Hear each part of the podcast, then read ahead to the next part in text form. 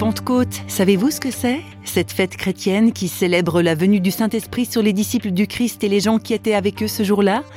Réflexion faite, plutôt que le terme esprit, certaines personnes privilégient très nettement le mot souffle, un mot plus proche de la racine grecque pneuma.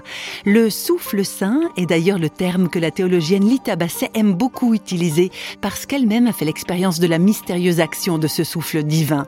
Auteur de nombreux livres, Lita Basset tient tout d'abord à préciser que sa démarche consiste à écrire et parler pour les autres et ne le faire qu'en lien avec son propre vécu et ressenti. En quelque sorte, la marque de fabrique de ses ouvrages.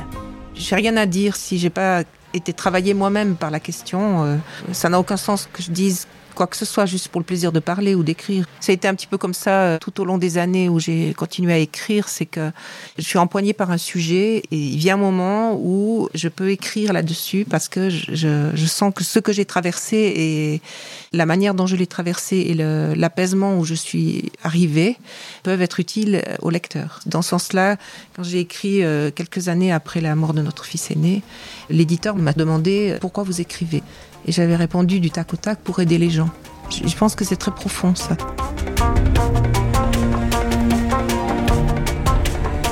Alors parlons de l'action mystérieuse de ce fameux souffle saint dont il est question. Lita Basset le met en lien étroit avec notre affectivité. Je voulais faire intervenir la dimension spirituelle de l'affectivité.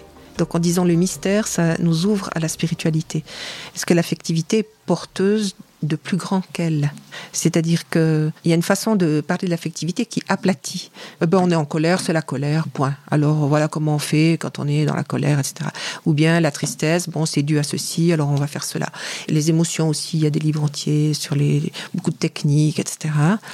Et ce que j'ai voulu sensibiliser à la dimension mystérieuse de l'affectivité, c'est-à-dire que l'Esprit Saint, le souffle d'amour, le souffle saint, euh, ne cesse de travailler cette affectivité.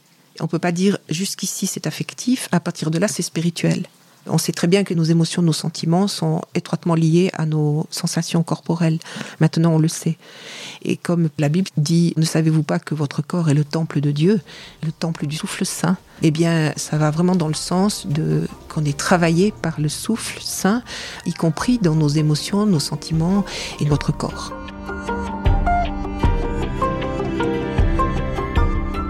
Pourtant, pendant des siècles, la chrétienté voulait brider le corps, ce qui révolte Lita Basset.